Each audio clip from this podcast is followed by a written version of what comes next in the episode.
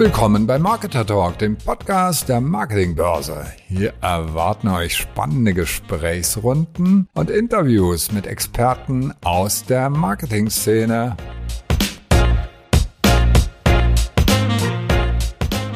Ja, schön an alle, die zuschauen, ähm, dass ihr uns eure Mittagspause opfert. Wir haben auch extra ein leichtes Thema für euch vorbereitet. Es geht nämlich um intelligente Algorithmen, es geht um Marketing-Software, es geht um Strategien. Also nee, Spaß beiseite, kein leichtes Thema, aber versuchen das trotzdem unterhaltsam und informativ zu gestalten. Das Thema lautet, wie künstliche Intelligenz die Marketing Automation vorantreibt. Kurz mein Name, Helmut van Rinsum. Ich bin Fachjournalist, schreibe seit vielen Jahren über Marketing, Medien, über digitale Transformation. Ich betreibe einen Blog über künstliche Intelligenz im Marketing. Schaut mal rein, ki-marketing.com und da kann man sich auch zu einem Newsletter anmelden, der einmal in der Woche jetzt seit immerhin drei Jahren über alles aktuell im Bereich künstliche Intelligenz und Marketing informiert. Ja, wie künstliche Intelligenz die Marketing Automation vorantreibt, das ist ein Riesenthema. Es ist höchst relevant. Es geht nämlich um die Frage, wie man die Effizienz des Marketing optimieren kann, wie man besser wird im Marketing und gleichzeitig Geld spart. Und das geht natürlich nicht so ohne weiteres. Das wird einem nicht geschenkt, sondern man braucht dazu viel Know-how, man braucht dazu qualifizierte Mitarbeiterinnen und Mitarbeiter, man braucht finanzielle Investitionen. Kurz, es besteht Informationsbedarf und ich hoffe, dass wir heute in unserer Gesprächsrunde in den nächsten 60 Minuten dazu beitragen können, die eine oder andere Frage zufriedenstellend zu klären. Vielleicht nochmal kurz, künstliche Intelligenz ist für viele so ein Buzzword, für andere ist es ein Begriff, der eine wichtige Technologie bezeichnet auf dem Weg in die Zukunft. Es gibt zahlreiche Unternehmen, die bereits mit Marketing und im Marketing gute Erfahrungen mit künstlicher Intelligenz gemacht haben. Andere zögern noch, wie immer viele äh, Studien belegen. Sie zögern, weil sie nicht wissen, wie man so ein großes Thema angeht. Und deshalb wollen wir auch heute hier Infos bieten, wie man da besser einsteigen kann. Jetzt aber die Frage, wer sind denn diese Gesprächspartner überhaupt? Zunächst mal Norbert Schusbach vor einem beeindruckenden Bücherregal. Er ist Speaker, Berater und Autor für die Digitalisierung in Marketing und Vertrieb. Er war 25 Jahre Vertriebsleiter und Vorstand Marketing und Vertrieb im B2B-Bereich und Norbert beschäftigt sich seit Anfang der 2000er Jahre mit Digital Selling und seit 2010 mit Marketing und Sales Automation.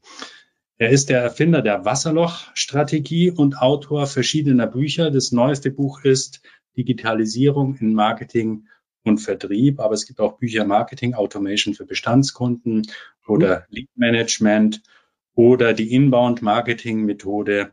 Und heute ist er hier bei uns. Ich freue mich sehr, Norbert, dass du da bist. Vielen Dank für die Einladung, Herr Gut. Freue mich.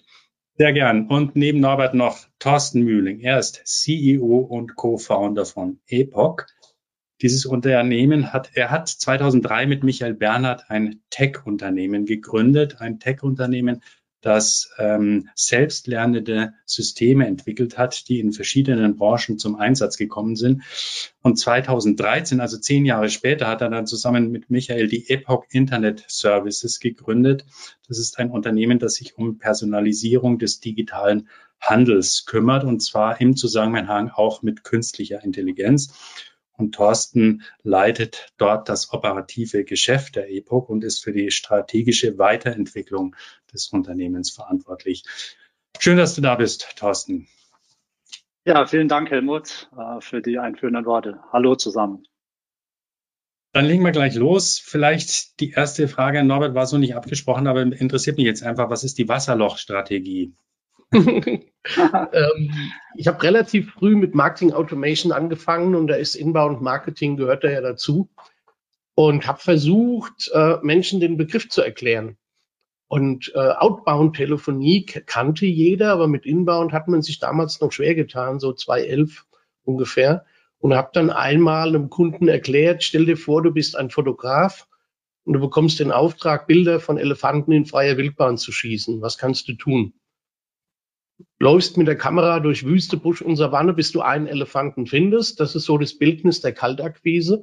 Du musst 300 Calls machen, bis irgendeiner sagt, na gut, schicken Sie mir halt mal was. Äh, und die Alternative ist, ich baue ein Wasserloch. Ich sorge dafür, dass meine, meine Webseite, mein LinkedIn-Profil, mein Blog, alle meine, meine Präsenzen ähm, dafür sorgen, dass die Elefanten zum Wasserloch kommen, dass ich gefunden werde von potenziellen Kunden. Und dann ist es natürlich viel leichter, Vertrieb zu machen, viel effizienter und äh, kommt viel schneller zum Vertriebserfolg. Mhm. Schönes Bild, finde ich. Dein neuestes Buch heißt Digitalisierung in Marketing und Vertrieb. Und ich habe da mal so geguckt, welche Kapitel drin sind. Da geht es auch um MAR und Sales-Tech-Systeme. Mhm. Es geht um Innovation und Machine Learning und Systemgrundlage für Robot Selling im Vertrieb. Vielleicht ganz kurz für mich jetzt nochmal, was ist Robot Selling im Vertrieb oder Robotic Selling? Naja, es geht im Prinzip darum, erstmal äh, alle Systeme zu integrieren, die Daten synchron zu halten, um dann wirklich Prozesse über alle Systeme hinweg steuern zu können. Das heißt, nicht immer nur im, im Silo über einen Marketing-Automation-Prozess zu reden oder über einen Prozess, der im CM-System läuft, sondern alle Systeme wirklich äh, integriert zu haben. Und dann kann ich mir überlegen, wo macht es Sinn, dass ein Menschen Kontakt aufnimmt, so im, im Key-Account-Bereich, im A-Kundenbereich. Und wo kann es sinnvoll sein, automatisierte Prozesse laufen zu lassen, die eben halt nicht nur in der Marketing-Automation laufen, sondern wie gesagt über alle Systeme hinweg. Da kommen wir dann schon so in den Bereich CDP, ähm, mhm. Customer Data Plattform, wo wir eben alle Systeme integrieren und wie gesagt die, die Basis dafür schaffen. Das brauche ich ja auch als Basis für KI, da reden wir ja später noch drüber. Mhm. Aber es ist eben auch die Basis für einfache Wenn-Dann-Prozesse, die über alle Systeme hinweglaufen können. Mhm. Vielleicht zur Einordnung, man muss sagen, du bist im B2B-Bereich tätig. Also Schwerpunktmäßig, ja. Schwerpunktmäßig. Wie weit ist dort die Marketing Automation im B2B-Bereich? Ist es Alltag oder ist es eine Frage der Unternehmensgröße oder der finanziellen Kapazität? An was hängt es? Also wie weit verbreitet ist es dort? Naja, ich sag mal, es gibt zwei große Hinderungsgründe für Marketing Automation. Der eine Grund ist, wenn es den Unternehmen zu gut geht, mhm. dann glaubt man es nicht zu benötigen.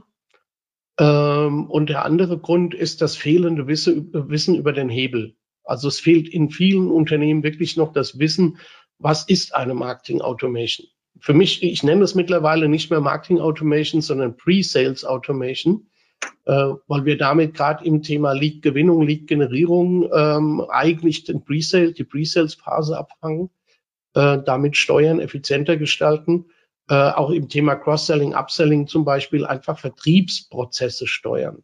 Und das ist oftmals so ein weiterer Hinderungsgrund, dass der Vertrieb glaubt, das ist Marketing Automation, damit habe ich ja nichts zu tun. Ja, das soll das Marketing mal machen. Ähm, also da fehlt oftmals noch das Wissen um das Momentum, um den Hebel, der in, in, in der Technologie steckt. Mhm. Und das heißt, Und nein, ist noch, ja. Äh, sorry, ist es noch kein Standard. Ähm, viele Unternehmen haben damit noch nicht begonnen. Und leider aber auch viele Unternehmen, die begonnen haben, betreiben das, naja, sie fahren im ersten Gang, sagen wir es mal so. Ähm, sogenannte Nurture-Prozesse sind dann eigentlich keine Nurture-Prozesse, sondern nur fünf E-Mails in Folge. Äh, und die eigentliche Stärke, dass man Interessenten irgendwo abholt in seiner Customer Journey, ihn automatisiert, entwickelt und reifen lässt, ähm, das fehlt in vielen Unternehmen. Also das sind wir in, in Deutschland noch ganz am Anfang aus meiner Perspektive. Mhm. Woran liegt es? Du hast am Anfang gesagt, bei manchen fehlt einfach der Leidensdruck, denen geht es finanziell zu gut, die, die mhm. denken, Business läuft, brauche ich nicht. Genau. Woran, woran liegt es, dass die anderen im ersten Gang fahren und nicht sagen, also ich könnte mir also vorstellen, gut, wenn da sich Erfolge einstellen, dann bin ich doch daran interessiert, jetzt den zweiten Gang einzulegen und den dritten, damit ich noch effizient, mhm. schneller werde, damit ich noch mehr Leads generieren kann. Ja. Nicht, nicht verständlich. Mhm, das, das Dumme ist, dass man eine Marketing Automation quasi auch wie ein, ein, ein Newsletter-Tool bedienen kann äh, und, und damit auch Spam verbreiten kann und einfach nur E-Mails rausschickt, ohne wirklich die Empathie für den Kunden aufgebaut zu haben. Das heißt, ich muss wirklich in dieses Thema Buyer-Persona rein.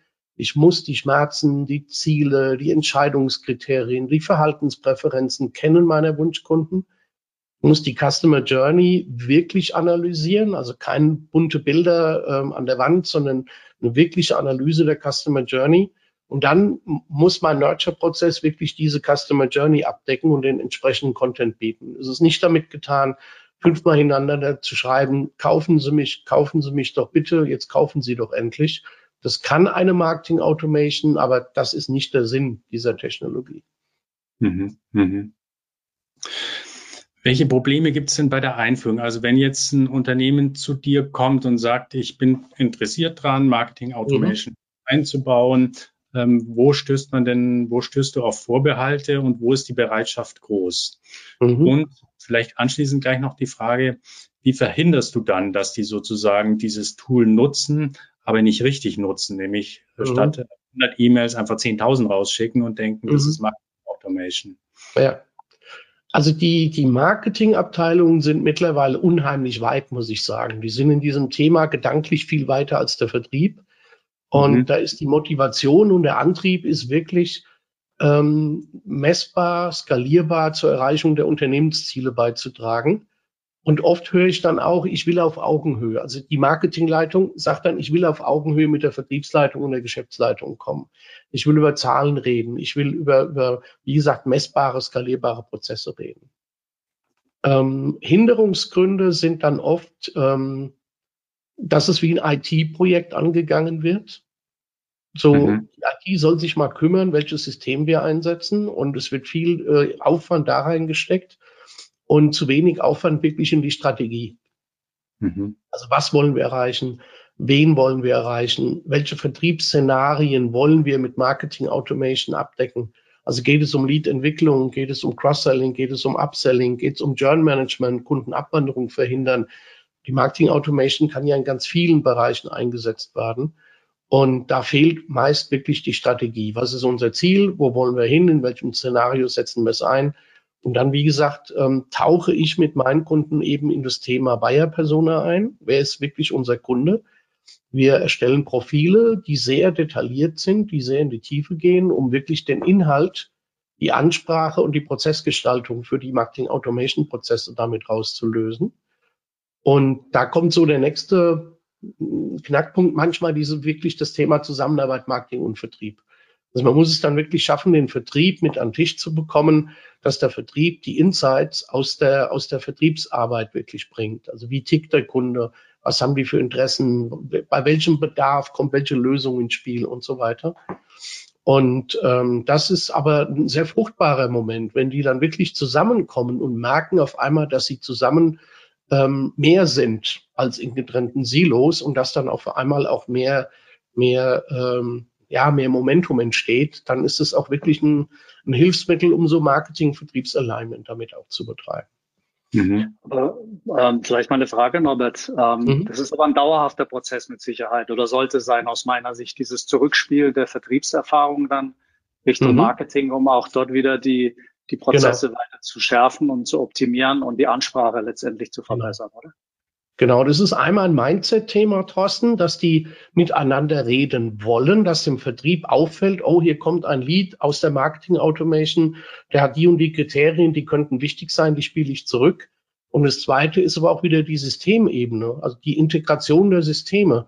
Ich muss dann auch wirklich im CRM-System die Möglichkeit geben, dass man irgendwo einen Haken setzt oder ein Auswahlfeld hat oder irgendeinen Eintrag, der dann in der Marketing Automation wieder einen neuen Prozess zum Beispiel auslösen kann, aber eben halt auch dem Marketing die Erkenntnis bringt, die es braucht.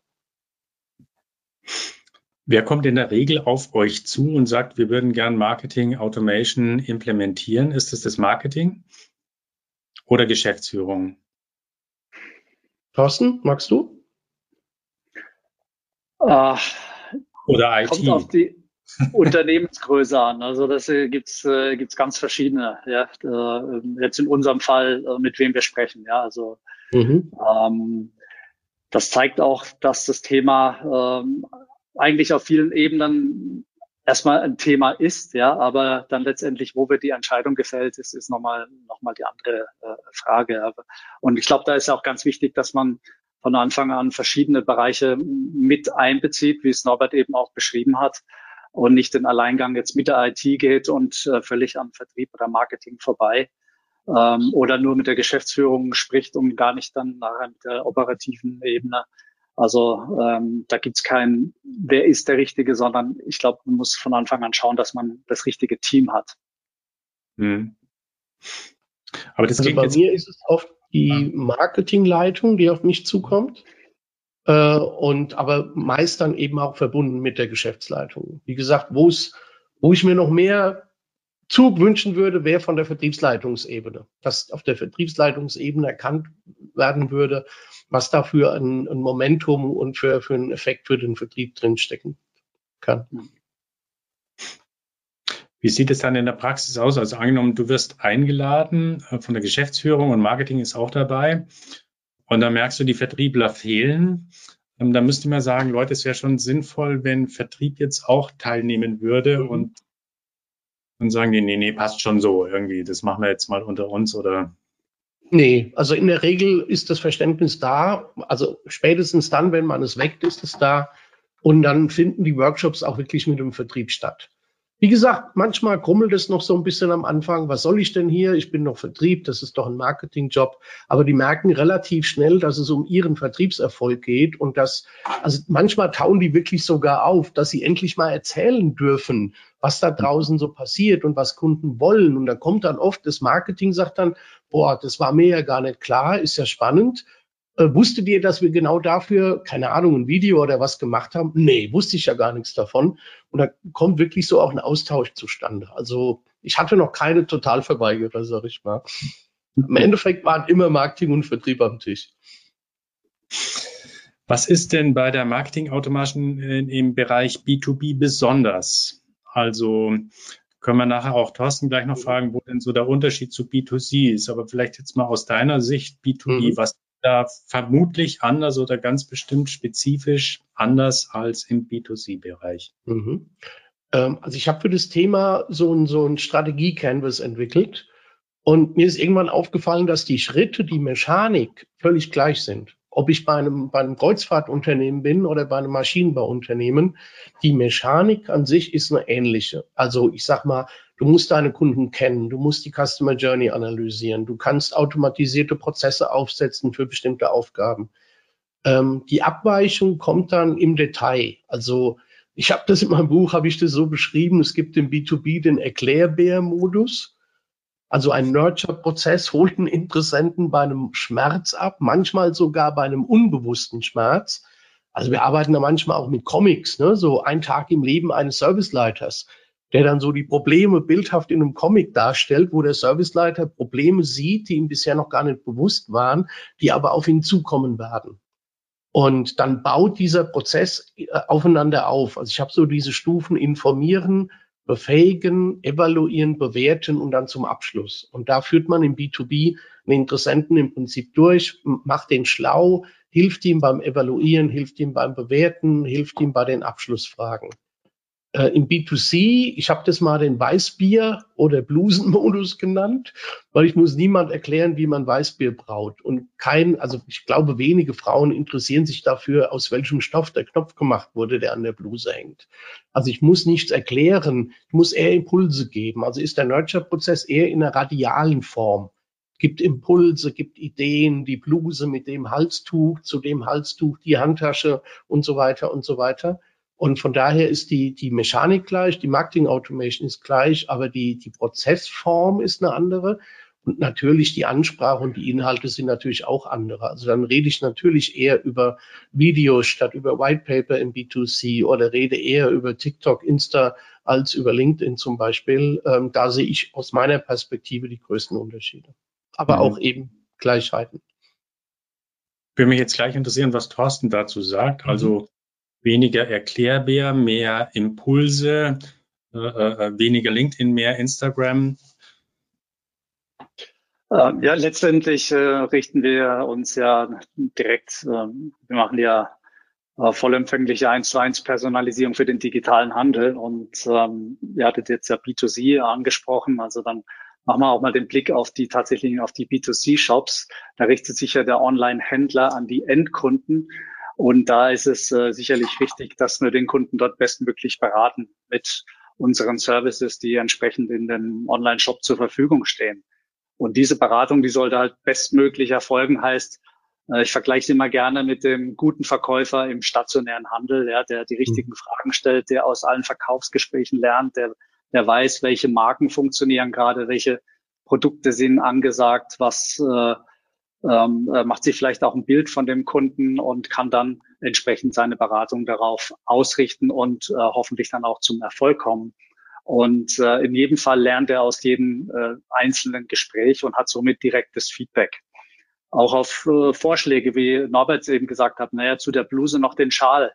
Ähm, wenn die Kundin dieses, diesen Vorschlag annimmt, dann lernt er, aha, passt wohl zusammen, habe ich damit Erfolg. Wenn das zwei, dreimal passiert, ähm, sagt die Kundin, nee, ich trage gar keine Schals, dann ist es auch etwas, was er lernen kann. Da braucht er auch keinen weiteren anbieten. Also mhm. hier bin ich auf einer ganz anderen Ebene.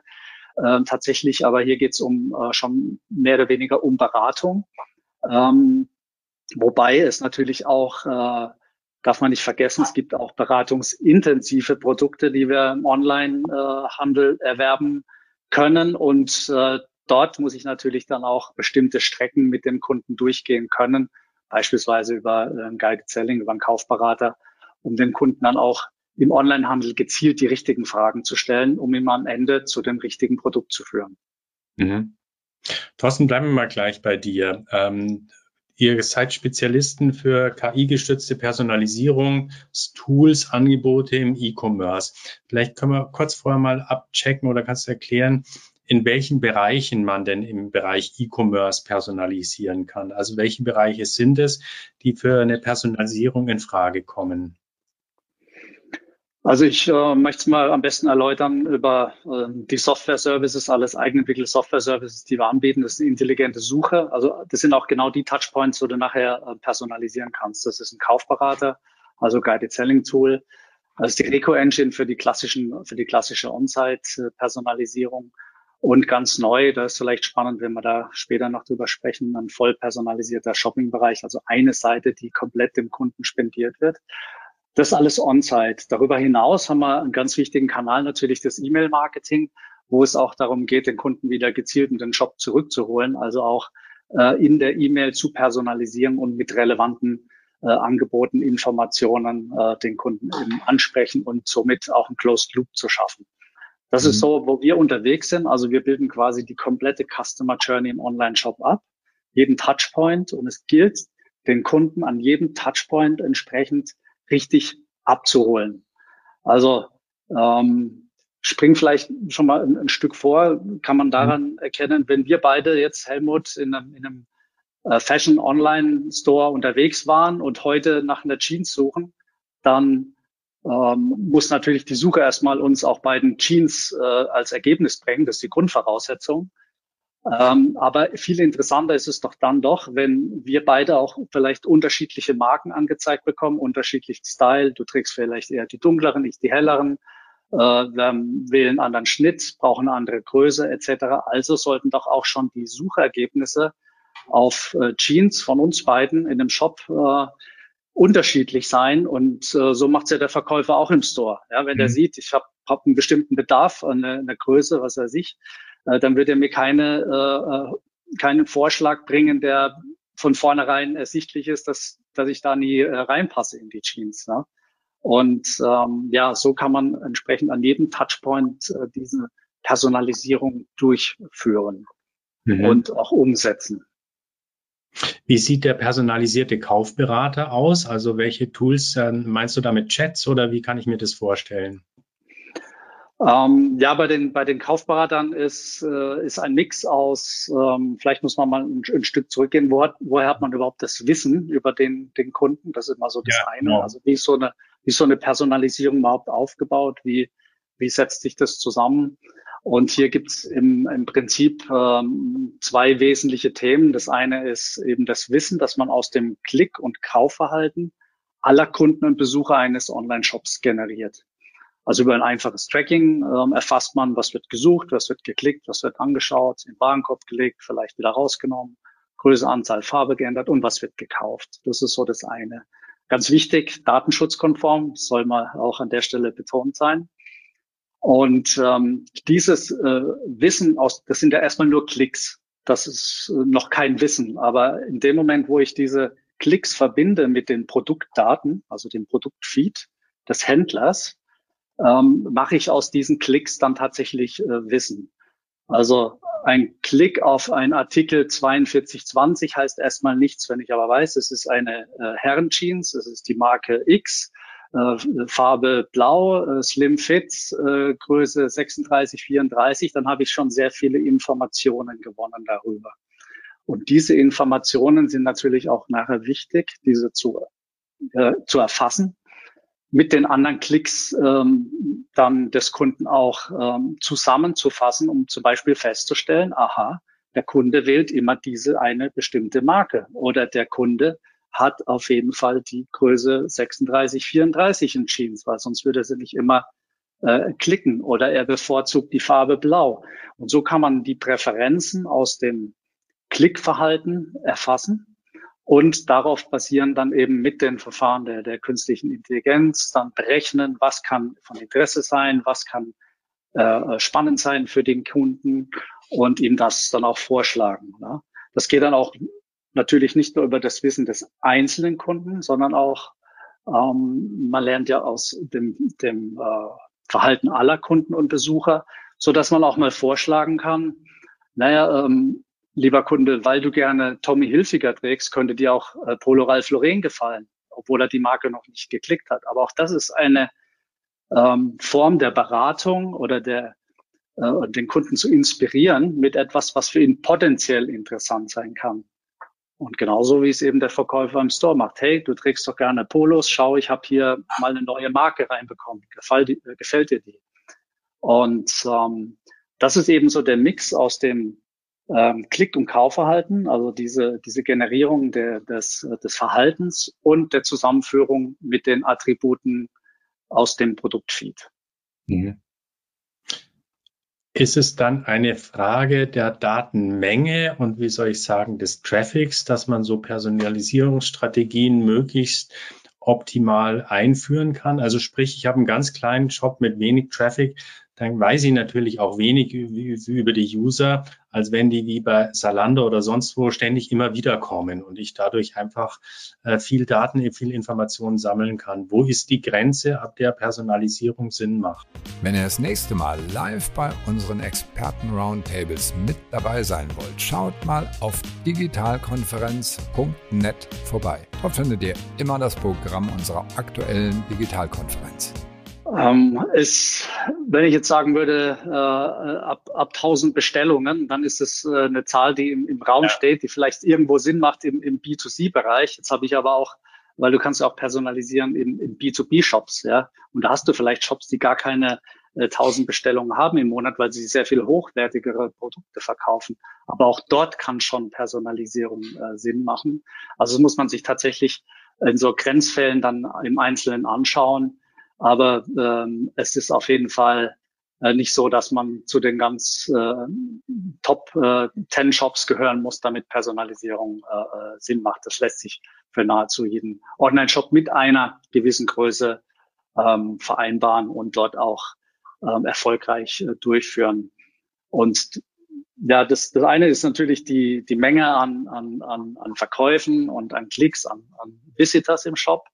Aber das andere äh, ist auch die Qualität der Produktdaten. Und das hatte ich ja eben schon äh, mhm. angesprochen. Die ist natürlich auch ganz, ganz wichtig. Ne? Wenn ich, ähm, sie sind letztendlich die Basis für die erfolgreiche ähm, Personalisierung. Das heißt, dieser Produktdatenfeed, der sollte gut aufbereitet sein, damit er auch bestmöglich genutzt werden kann für die Zwecke der Personalisierung. Und das kann ich entweder machen, indem ich den, den, den Feed äh, nehme, wie ich ihn bekomme von einem Online-Shop. Ähm, ich kann ihn dann ähm, noch anreichern, intelligent, ja, dass ich auch dort wieder bestimmte Verfahren äh, einsetze, die aus beispielsweise aus Beschreibungstexten äh, einzelne Attribute äh, generieren, die dem Kunden wieder die Möglichkeit geben, äh, zu filtern nach diesen Attributen und die in umgekehrter Form aber dann auch wieder ja dieser äh, dieser Intelligenz in, in den Services zeigt, aha, der Kunde der wählt ein bestimmtes Attribut äh, mehrfach äh, aus oder in verschiedenen äh, Fällen scheint wohl äh, ein präferiertes Attribut zu sein oder scheint seine Präferenz zu beschreiben, also wie zum Beispiel die Marke. oder die Farbe oder äh, Größe oder äh, ähnliches. Und ja, ähm, eben Produktbeschreibungen lassen, äh, daraus lassen sich intelligent äh, weitere Attribute äh, generieren. Ja, man kann aber genauso gut aus äh, Bildern oder aus Fotos, besser gesagt, aus Fotos Farben herausziehen, intelligent mit äh, KI-Verfahren. Äh, Muster äh, lassen sich äh, rauslesen. Also vielleicht äh, insgesamt oder, oder etwas kürzer gesagt, ähm, zusätzliche Informationen über die Produkte generieren, die bislang nicht in dem Produktfeed vorhanden sind, um dem Kunden mehr Möglichkeiten zu geben, zu, beispielsweise zu filtern, Produkte auszuwählen, aber auch, um daraus wieder zu lernen, was für den Kunden interessant ist, worauf legt er Wert, wo sind seine Präferenzen. Mhm. Das heißt, künstliche Intelligenz ist vor allem bei den Personalisierungsstrategien bei euch deshalb im Einsatz, weil man zum einen Zusammenhänge entdecken möchte oder die Software entdeckt Zusammenhänge, die einem so jetzt nicht gleich auffallen würden oder wo man lange brauchen würde, um die zu entdecken. Und zum anderen, um zu lernen sozusagen. Der Kunde kommt immer wieder und entwickelt, hat bestimmte Präferenzen, also merkt die Software das und lernt entsprechend und bietet ihm dann entsprechend dieses äh, Surfverhaltens auch immer wieder äh, Produkte an. Das ist ein Beispiel. Aber wir haben auch den Kunden, der das erste Mal im Shop ist oder den ich eben nicht äh, wiedererkennen kann. Also wir müssen auch in, in, in Sessions, äh, wo wir noch nicht so viel wissen über den Kunden, in der Lage sein, dass man, ähm, spricht da so ein bisschen vom, vom Event-Stream, ja, mit jedem Klick, mit jedem Event, das der Kunde äh, hier ähm, produziert, äh, dass man darauf äh, basierend in der Lage ist, immer besser den Kunden ja, kennenzulernen und darauf dann die Beratung ähm, bestmöglich äh, anzupassen und zu optimieren. Also auch durch diese selbstlernenden äh, Prozesse. Ähm, was meine ich damit? Dass ich eben nicht nur ein Beispiel einer Produktempfehlung sagt, dir könnte auch dieses Produkt gefallen, sondern dass ich auch gleichzeitig wieder erfasse, ob der Kunde diese Produktempfehlung annimmt. Also klickt er dieses Produkt, schaut sich's an im Detail legt das gar in den Warenkorb und kauft es am Ende, dann weiß ich natürlich diese Produktempfehlung als ein Beispiel, die war äh, richtig und ähm, darauf entsprechend kann der Service oder können die Services dann äh, lernen. Eben wieder der Vergleich zum, zum Verkäufer vorhin mit der Bluse und dem Schal. Ja, das ist äh, im Prinzip nichts anderes. Also wir verstehen im Prinzip äh, den Onlinehandel als Dialog zwischen dem Online-Shop, dem Verkäufer und dem Kunden. Und äh, so habe ich eben Klicks äh, seitens des Kunden. Ich habe Angebot in Form von, egal ob das jetzt Produktlistings sind, ob das äh, Suchergebnislistings sind, ob das Produktempfehlungen sind, ob das äh, irgendwelche Banner, äh, Teaser, Content, der äh, zielgerichtet für den Kunden ausgespielt wird, äh, ist. Ähm, ich erfasse in jedem Fall die Reaktion darauf, um somit zu, zu lernen oder zu bestätigen, dass diese diese Auswahl ähm, korrekt war. Also so verstehen wir im Prinzip den gesamten Prozess und, und dabei hilft eben dann äh, die, die Algorithmik äh, oder die Algorithmen, die entsprechend berechnen und die auch wieder das Feedback verarbeiten und, und selbst lernen und dann optimieren. Hm. Norbert Tassen hat ja gerade davon gesprochen, wie wichtig Daten sind, sozusagen, also auch wie wichtig die Datengrundlage ist. Äh, ich nehme mal an, das ist ein äh, Satz, den du auch unterstreichen kannst für den B2B-Bereich. Äh, welche Daten findest du da in der Regel vor? Sind die alle brauchbar oder äh, muss man die erst irgendwie mühsam analysieren oder muss man überhaupt erst den Schritt gehen, dass man sagt, Leute, erhebt überhaupt erstmal in der mhm. Richtung Daten. Ihr müsst erstmal ready sein, dass wir sozusagen die Automation implementieren. Äh, genau. Also die, ähm, den Satz unterschreibe ich völlig. Ähm, und wir haben so ein kleines Kuriosum an dieser Stelle, dass jeder kennt diesen Satz, Daten sind das neue Öl. Ganz mhm. klar, nickt jeder sofort. Wenn man dann aber schaut, wie die Daten behandelt werden, dann hat man so das Gefühl, okay, warum gibt es denn dann weg, wenn es so wertvoll ist? Äh, und da liefert halt die Marketing Automation oftmals erst neue Messpunkte. Also so dieses Thema, wo kommt ein Lead her? Wie ist die Conversion von Stufe zu Stufe? Wie schnell ist ein Lead durch so einen Marketing Automation Prozess durchgegangen? All diese Informationen sind ja jetzt erst eigentlich richtig erfassbar. Und da ähm, baut sich ebenso die Metrik auf, die Unternehmen hier ähm, äh, nutzen können. Und wie gesagt, es fehlt oftmals, wir reden ja so im Data Management von ETL-Prozessen oder ELT-Prozessen. Und da kommt der Marketing Automation halt oft die Aufgabe für das, das E steht für Extract. Also hole mir Daten aus allen Systemen zusammen. Und da ist die Marketing Automation halt einfach definitiv ein Datenlieferant, den es zu beachten gilt zu schauen, welche KPIs, äh, welche Metriken habe ich dort, was kann ich einfließen lassen in meine Dashboards. Äh, aber die Marketing Automation ist auch im Bereich äh, L unterwegs, also wie Load. Das heißt, wenn Ergebnisse oder Erkenntnisse vielleicht auch durch eine KI zum Beispiel erhoben werden, dann das an die Marketing, aus, Marketing Automation auszugeben und dann die entsprechenden Prozesse loslaufen zu lassen. Also da ist, das ist so ein Herzensthema von mir, dieses Thema Daten mehr zu beachten, wirklich als Öl zu betrachten und zu überlegen, wie können wir aus dem Öl Benzin machen, um damit wirklich äh, der Treibstoff auch für den Vertrieb zu sein. Und das ganze Thema, wie integrieren wir alle unsere Systeme, dass wir diese Daten halt wirklich zusammenbekommen, dass wir sie synchron bekommen, dass wir sie anreichern können, dass wir sie bereinigen können und so weiter. Mhm. Bei Thorsten, bei euch auch wichtiges Thema, Integration von Daten.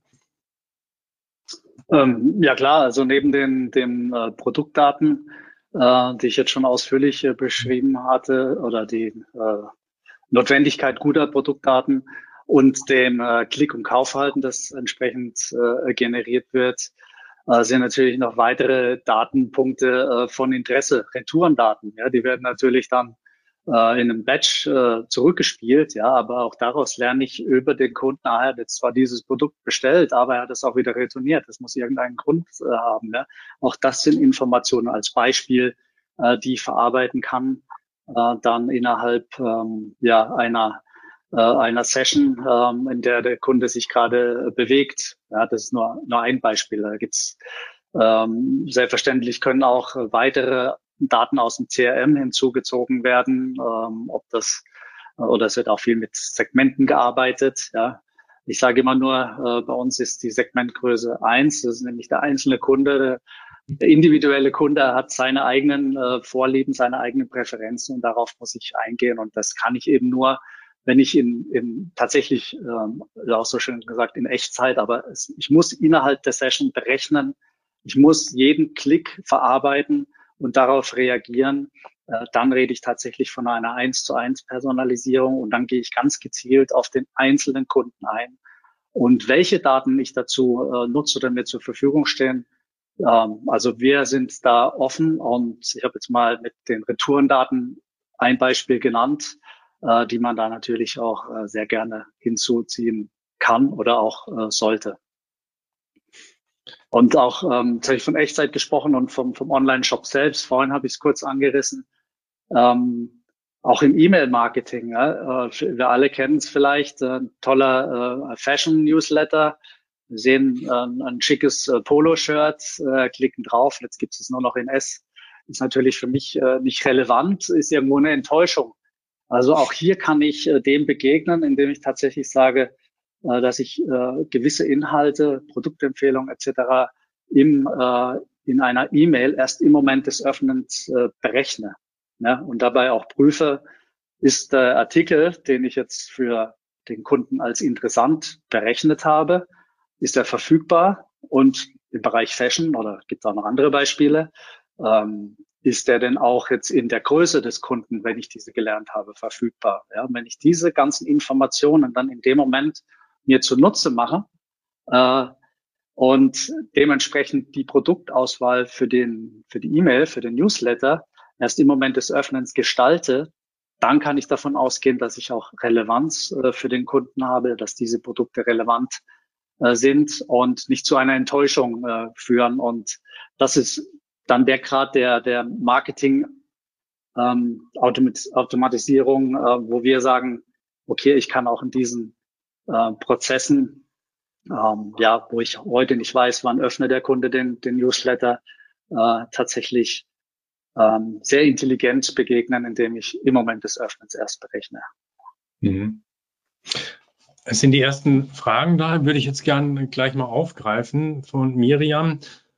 Sie fragt, es können aber nur Kunden per Marketing Automation angesprochen werden, die ein DOI gegeben haben, also ein Einverständnis haben, oder Cookies sind auch notwendig, um die Info zu erhalten, wofür sich der Kunde interessiert. Richtig? Mehr also ich denke, das äh, richtet sich jetzt äh, vielleicht, oder ich sehe es jetzt mal gerade im, im Online-Shop, wo wir die Thematik haben mit den äh, Consent-Bannern, die ich äh, dort am Anfang äh, beantworte, bin ich einverstanden, bin ich nicht einverstanden. Also wir, was die Personalisierung angeht, wir hängen uns an diese äh, Consent-Banner, wenn der Kunde sagt, äh, ja, ich bin damit einverstanden, äh, Cookies zulassen oder Personalisierung zulassen oder was auch immer abgefragt wird. Äh, dann ist das äh, ein, ein Thema, wo wir uns äh, dranhängen. Im Übrigen die Cookie-Thematik ist ja eher, äh, sage ich mal, auch äh, shopübergreifend äh, in, in, der, in der Diskussion äh, mit dem Schalten von, von Werbung im Shop selbst. Ja, da verarbeite ich ja nur die Daten des Kunden selbst und kann sie dann auch ganz kontrolliert äh, entsprechend einsetzen. Mhm. Vielleicht, Vielleicht kannst noch. du da noch was ergänzen, Norbert. Ja. Ja, also im B2B, klar, logisch, Marketing Automation nur mit, äh, mit, äh, mit Opt-in. Ähm, von daher auch das, das große, also für viele Marketing Automation Projekte auch das große Ziel, eben die Basis der, der Opt-ins äh, aufzubauen. Wie gehen wir damit um? Wie sammeln wir die rechtskonform ein? Und auch da wieder Integration. Wie verwalten wir die sauber über alle Systeme hinweg, über alle Touchpoints hinweg? Mhm. Gleich eine Nachfrage. Was für ein System würden Sie empfehlen, um die Daten aus unterschiedlichen Systemen zusammenzuführen, wo dann gegebenenfalls eine KI direkt angeschlossen ist? Also das Zusammenführen der Systeme empfehle ich eine iPaaS-Plattform, also Integration Platform as a Service, ähm, weil man dort eben viel schneller, viel einfacher und viel flexibler eine Integration aufbauen kann. Das heißt, man, ohne jetzt eine starre Schnittstelle zu haben, kann man äh, direkt alle Systeme einfach und flexibel zusammenbringen im No-Coding-Ansatz. Äh, und dann ist die Frage, ob man nur die Systeme synchronisiert, also eine einfache Integration, ähm, wenn man wirklich eine KI aufbauen will ähm, oder eine Basis für eine KI aufbauen will, macht es dann Sinn, eben noch eine, eine Customer Data Plattform oder eine Enterprise Data Plattform, dort alle Systeme, alle Daten ähm, zentral zu bekommen, sie zu bereinigen, wenn es sein muss, sie anzureichern, wenn es sein muss. Und dann habe ich dort eigentlich die ideale Plattform für eine KI, weil ich auf konsistente Daten aufbauen kann und kann unser Thema von vorhin, Helmut, kann dann eben auch Prozesse über alle Systeme hinweg steuern. Gut, hoffentlich Frage beantwortet. Ansonsten, Miriam, einfach nochmal nachfragen. Mhm. Ähm, ich würde an der Stelle, Thorsten, gerne nochmal nachhaken wollen, das gerade erzählt, was mit dem Newsletter möglich ist, was aber auch Alltag ist. Nämlich ich klicke drauf, dann gibt es das T-Shirt nur in S. Und mein N gleich eins ähm, ähm, wie soll ich sagen, N gleich eins äh, Verständnis von, von Personalisierung ist ja dann doch immer ein anderes, als mich in der Wirklichkeit widerspiegelt. Also ich habe das Gefühl, dass so der Gros der Online-Shops längst nicht so weit ist, wie er technisch sein könnte. Ähm, wo stehen wir da tatsächlich gerade? Also das ist, äh, ist, ist natürlich korrekt. Da ist noch äh, sehr viel äh, möglich und sehr viel optimierbar. Einige Shops, die sind schon sehr, sehr weit. Ähm, also wir für uns sehen, ähm, ich habe ja vorhin ganz grob mal skizziert, wir haben äh, fünf Services entlang dieser Customer mhm. Journey ähm, und äh, kein Kunde von uns beginnt mit allen fünf Services äh, vom Beginn an. Also da ist so, wird mit ein oder zwei Services begonnen, aber dann merkt man sehr schnell, dass es äh, ähm, sehr viel Effekt bringt, natürlich einen hohen Nutzen bringt, was äh, Kundenbindung, was äh, Umsatz angeht. Und dann äh, denken die Kunden auch drüber nach, natürlich auch mit aktiver Ansprache äh, durch uns oder Vorschläge, äh, diese Customer Journey noch mit weiteren Services ähm, aus einer Datenquelle heraus zu personalisieren. Das geht so ein Stück weit auch an die Frage eben, was, was nutze ich dann dahinter äh, noch für ein, äh, ein System, um Daten zu sammeln. Ähm, was bei uns jetzt äh, betrifft, ist äh, letztendlich, wir sammeln unsere Wissensbasis, also für jeden, für jeden Shop selbst nennen wir das Ganze die Wissensbasis, wie ich vorhin beschrieben habe, eben aus Produktdaten, Klick äh, und, und Kaufdaten. Und ähm, je mehr Touchpoints ich dort eben äh, mit unseren Servicebesetzer, desto mehr können wir dann auch lernen und an den entsprechenden Stellen Personalisierung. Die Frage war, wie weit sind die Online-Shops? Ja, ähm, sehr unterschiedlich. Ähm, es wird auch, muss man sagen, zum Teil unter Personalisierung viel verpackt, was ich persönlich jetzt gar nicht so als Personalisierung äh, sehe. Wir ähm, betonen bewusst immer dieses Eins zu eins, also tatsächlich im Dialog mit dem Kunden zu stehen, über den Online-Shop beispielsweise oder eben über die E-Mail ganz gezielt auf den Kunden einzugehen. Und da ist noch sehr viel, ja, sehr viel Potenzial in, in den verschiedensten Shops. Und gerade wenn man sieht, was heute eigentlich schon, schon äh, KI leisten kann, ähm, oder Personalisierung, wir haben ja auch einen Service dafür, dass man eben Produktempfehlungen ausspielt auf der Produktdetailseite oder auf der Kategorieseite bestimmte Produkte noch hervorhebt, auf der äh, Home eines Online-Shops äh, bestimmte Produkte hervorhebt. Ähm, aber mit KI ist es heute schon möglich, einen komplette personalisierten Shopping-Bereich oder eine Seite für den Kunden ähm, komplett dynamisch zu berechnen innerhalb einer Session. Ähm, wir nennen das Ganze Stream und Stream ermöglicht eben die Ausspielung eines Bereichs, der äh, jetzt nicht nur aus Produkten besteht, sondern auch mit Content verknüpft wird. Ja, viele Online-Shops haben ja auch Ratgeber, haben äh, ähm, ähm, zum Teil auch äh, bestimmte Blogartikel, die sie äh, dort noch äh, äh, anbieten, dass der Kunde sich auch informieren kann entsprechend und äh, das Ganze zu verknüpfen ist dann eben nicht nur ein Shopping-Bereich, sondern eigentlich ein dynamisches, dynamisches Online-Shop-Journal und regt hm. natürlich auch an, um dort äh, immer mal wieder reinzuschauen. Ja. Also jeder Kunde bekommt seine eigene Produkt- und Markenwelt, verknüpft mit dem Content, der auf das Verhalten des einzelnen Users eben passend ausgewählt ist. Mhm. Und ähm, wenn man, wenn man das jetzt sieht, dass es eine komplette äh, Seite ist, die eben auch äh, on the fly berechnet wird, äh, dann kann man nur vermuten, ähm, was da KI heute schon in der, in der Lage ist, aber es ist realisierbar. Mhm. Da sind wir eigentlich schon mitten im Thema. Also das ist so ein Bereich, wo künstliche Intelligenz die Marketing Automation tatsächlich entscheidend vorantreiben könnte. Gerade bei diesem, bei dieser personalisierten Shopping-Seite. Ähm, Gibt es dieses, also ist Stream, wie du, wie du euer Produkt nennst, ist es schon, wird es schon angewendet von ersten Kunden oder ist es sozusagen gerade in der, irgendwie in der Beta-Phase und kommt erst noch? Ähm, nein, wir sind äh, letztes Jahr damit äh, gestartet und äh, sind jetzt auch eifrig in weiteren Umsetzungen und kann man immer wieder auf unserer Seite dann auch äh, sehen, äh, wo da was an den, an den Start geht. Das ist ähm, also meine persönliche Meinung ist, dass sich Online-Shopping dahingehend, also nicht nur alleinig, aber es muss äh, Online, Online-Shopping, Online-Handeln muss ähm, sich mehr dahin entwickeln, gezielt auf den einzelnen Kunden einzugehen. Weil gerade, äh, ja, wir wissen es ja alle selbst, wenn, wenn ein Shop, ähm, ein Beispiel, wo, ein, ein, ähm, ein Stream im Einsatz ist, ein Fashion Shop äh, mit mehr als 300 Marken, äh, und wir alle wissen, wir haben vielleicht drei, vier, fünf Lieblingsmarken, die wir tragen, Trotzdem müssen wir uns immer durch äh, eine Vielzahl der Marken erstmal filtern. Wir müssen dann angeben wieder die Größe und die Lieblingsfarbe und den Schnitt, den wir bevorzugen. Und äh, wenn das mal gelernt ist, ja, dann kann ich das äh, nutzen, um entsprechend ja maßgeschneidert quasi ein Angebot bereitzustellen. Und wenn ich das noch verknüpfe mit Content, ja, dann habe ich tatsächlich so einen Journalcharakter. Und wir haben ja nicht umsonst auch den Slogan, wow, it's like Netflix for Shopping. Also man schaut einfach gerne rein äh, um sich Content, um Content zu äh, konsumieren oder natürlich auch, ja, vielleicht äh, dann in Verknüpfung mit, mit E-Mail-Marketing auf bestimmte Dinge aufmerksam gemacht zu werden. Ähm, ähm, was ein neuer Ratgeber zu deinem Thema sowieso, den findest du in deinem Shopping-Bereich, in deinem äh, Shopping-Journal. Ähm, und äh, ich glaube sehr daran, dass der Weg dahin gehen muss, dass wir äh, noch mehr ähm, den Kunden helfen müssen, mit möglichst wenig Zeitaufwand ähm, das Richtige zu finden, ihn so zu inspirieren, auch über, über auf Dinge äh, aufmerksam zu machen, die er heute vielleicht noch nicht erkennt, aber jetzt nicht den gesamten Bauchladen, sondern zielgerichtet.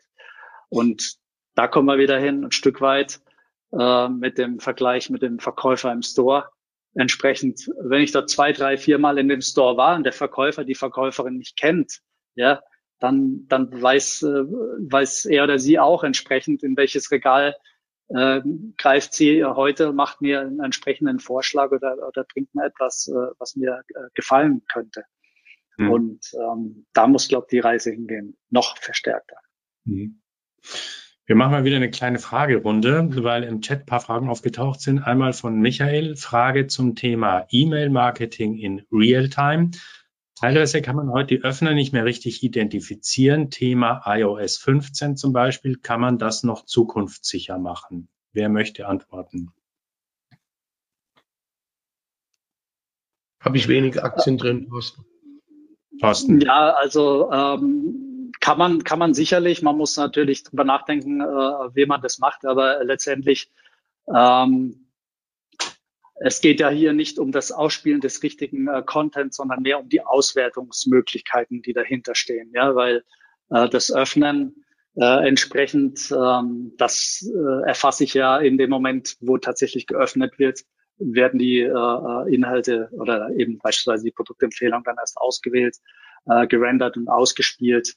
Ähm, was ähm, nach meinem Verständnis das Ganze bewirkt, ist ja eher, dass sich Auswertungsmöglichkeiten äh, schwierige gestalten, was dann die Marketing Automation Software selbst angeht, ja, um festzustellen, wer hat jetzt tatsächlich geöffnet, weil faktisch äh, gefühlt ähm, jede E-Mail äh, geöffnet äh, wird, aber das gar nicht der Fall ist.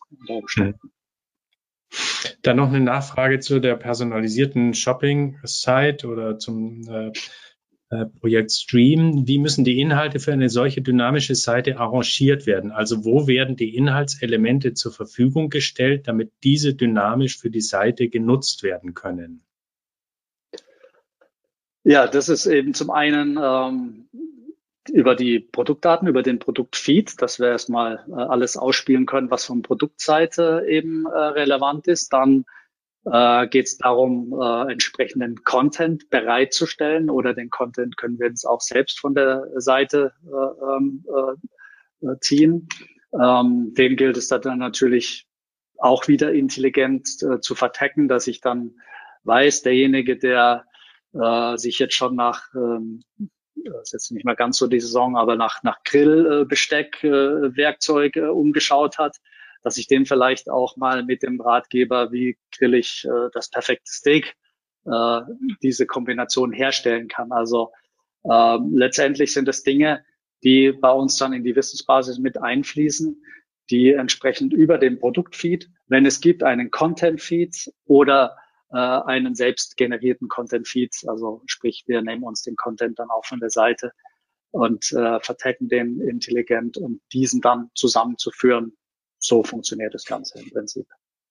Interessant ist natürlich noch, dass diese Reihenfolge der ganzen Elemente auch noch dynamisch äh, ausgespielt werden. Es ist kein starres, gleiches äh, äh Bild für jeden einzelnen Kunden, sondern jeder Stream äh, sieht im Prinzip anders aus, weil auch in dem Stream selbst nochmal berechnet wird, was ist heute potenziell interessanter? Sind es eher die, die Neuheiten? Sind es eher die reduzierten Artikel? Sind es vielleicht die Artikel, die zur Wiederbestellung anstehen, weil ähm, da Bedarf aufkommen könnte und so weiter.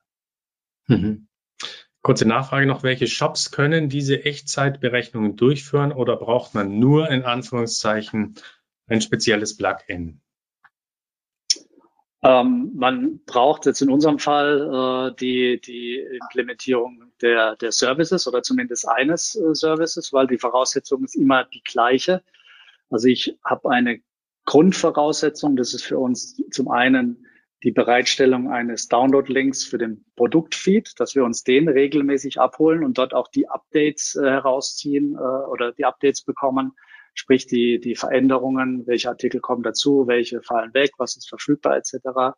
Das ist das eine und zum anderen ähm, ein kleines äh, Flow-File nennen wir das Ganze, sprich eine Zeile JavaScript über einen Tag Manager oder auf jede Seite des Online-Shops äh, kopiert. Den Rest äh, machen wir dann und ziehen uns dort intelligent dann die Informationen, die wir benötigen, um sie in die Wissensbasis zu lernen, um darauf aus dem Klickverhalten auch das Feedback des Kunden auf berechnete Inhalte zu erfassen, um ähm, dann letztendlich die Services äh, selbstlernend äh, arbeiten zu lassen. Also ähm, es braucht äh, eigentlich nur ein bekundetes Interesse und äh, das Gespräch suchen und dann kann man damit gemeinsam starten.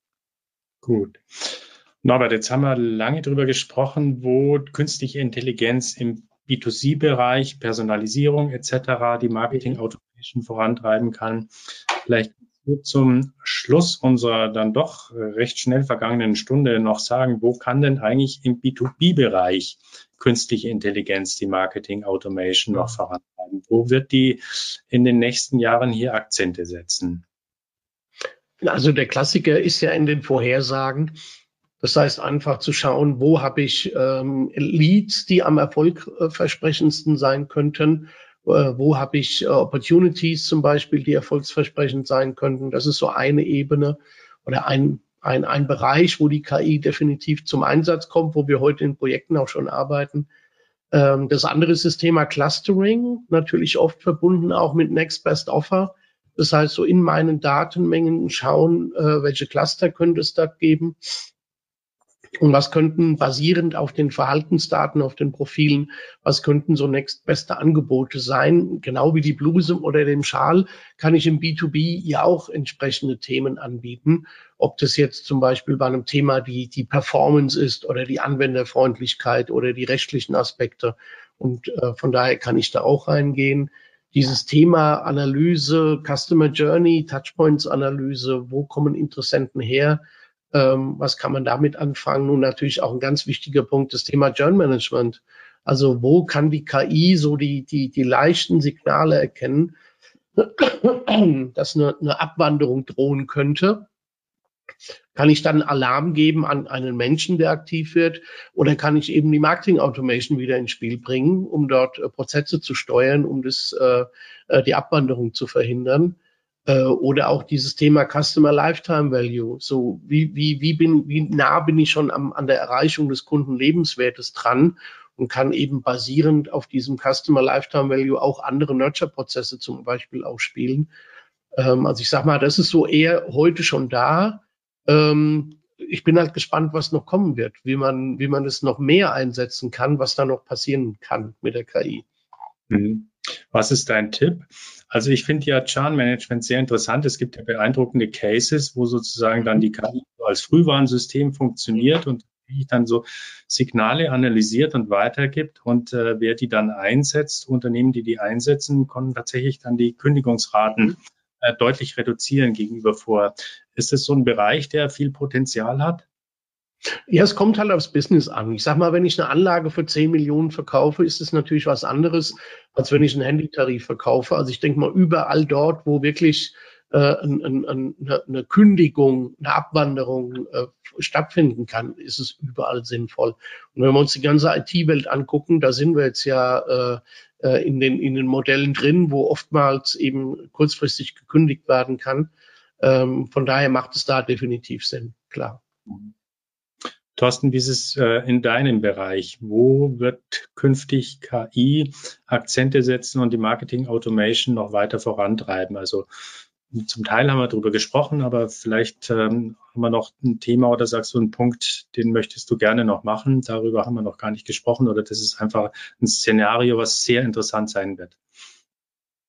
Äh, gut, ich glaube, ähm, am Beispiel von Stream habe ich ja schon ausgeführt, was, was heute schon, schon möglich ist und äh, vielleicht, äh, um da auch den, den, den, den äh, Kreis zu schließen zu Norbert, äh, ich halte auch einen solchen Stream interessant in der B2B-Welt tatsächlich. Ja, wir reden ja nicht nur über Großanlagen, äh, die verkauft werden mhm. im B2B. Ja, wir haben ja auch, äh, sagen wir mal, das Handwerk. Handwerk, äh, wenn ich äh, Sanitär, Heizung, Klima äh, denke. Ja, das sind heute äh, Online-Shops mit äh, Hunderttausenden von Artikeln, ja, vom kleinen mhm. Dichtungsring bis zur, bis zum Solarpanel oder zum, zum Whirlpool. Ähm, aber der Handwerker, der hat auch seinen regelmäßigen äh, Bedarf, sein, sein, äh, äh, sein, sein Grund auch in den Shop wiederzukehren und dort äh, zu bestellen. Auch das kann ich unterstützen, dass ich ihm dort die, die Auswahl der Produkte äh, erstmal erleichter äh, in seinem persönlichen äh, Stream, dass ich ihn dort auch mit entsprechenden Content äh, versorge. Was gibt's Neues in dem, dem Bereich? Äh, auch, ähm, dass, dass wir äh, vielleicht daran arbeiten äh, sollten, auch gemeinsam diese Thematik mehr in den B2B-Bereich mitzutragen, äh, mhm. um auch dort, weil jeder, ja, jeder B2B-Einkäufer ist auch irgendwo ein B2C-Kunde und ist dann doch das ein oder andere gewohnt und möchte das vielleicht auch im, im, im B2B-Einkauf äh, dann erleben. Alles klar, wir sind gebeten worden, pünktlich aufzuhören. Das schaffen wir auch jetzt gerade. Die Stunde war dann doch irgendwie kürzer als gedacht. Zu kurz. Länger weiterreden Zu kurz, können. Ja. Vielen Dank, Norbert. Vielen Dank, Thorsten, für die spannende Diskussion. Vielen Dank für alle, die äh, zugeschaut haben, für die vielen Fragen. Es war inspirierend. Das war's auch schon mit der heutigen Episode. Wir hoffen natürlich, dass sie euch gefallen hat und würden uns sehr gerne über eine Bewertung freuen. Wenn ihr keine Folgen verpassen wollt, abonniert gerne den Marketer Talk der Marketingbörse. In diesem Sinne, vielen Dank fürs Zuhören und bis zum nächsten Mal.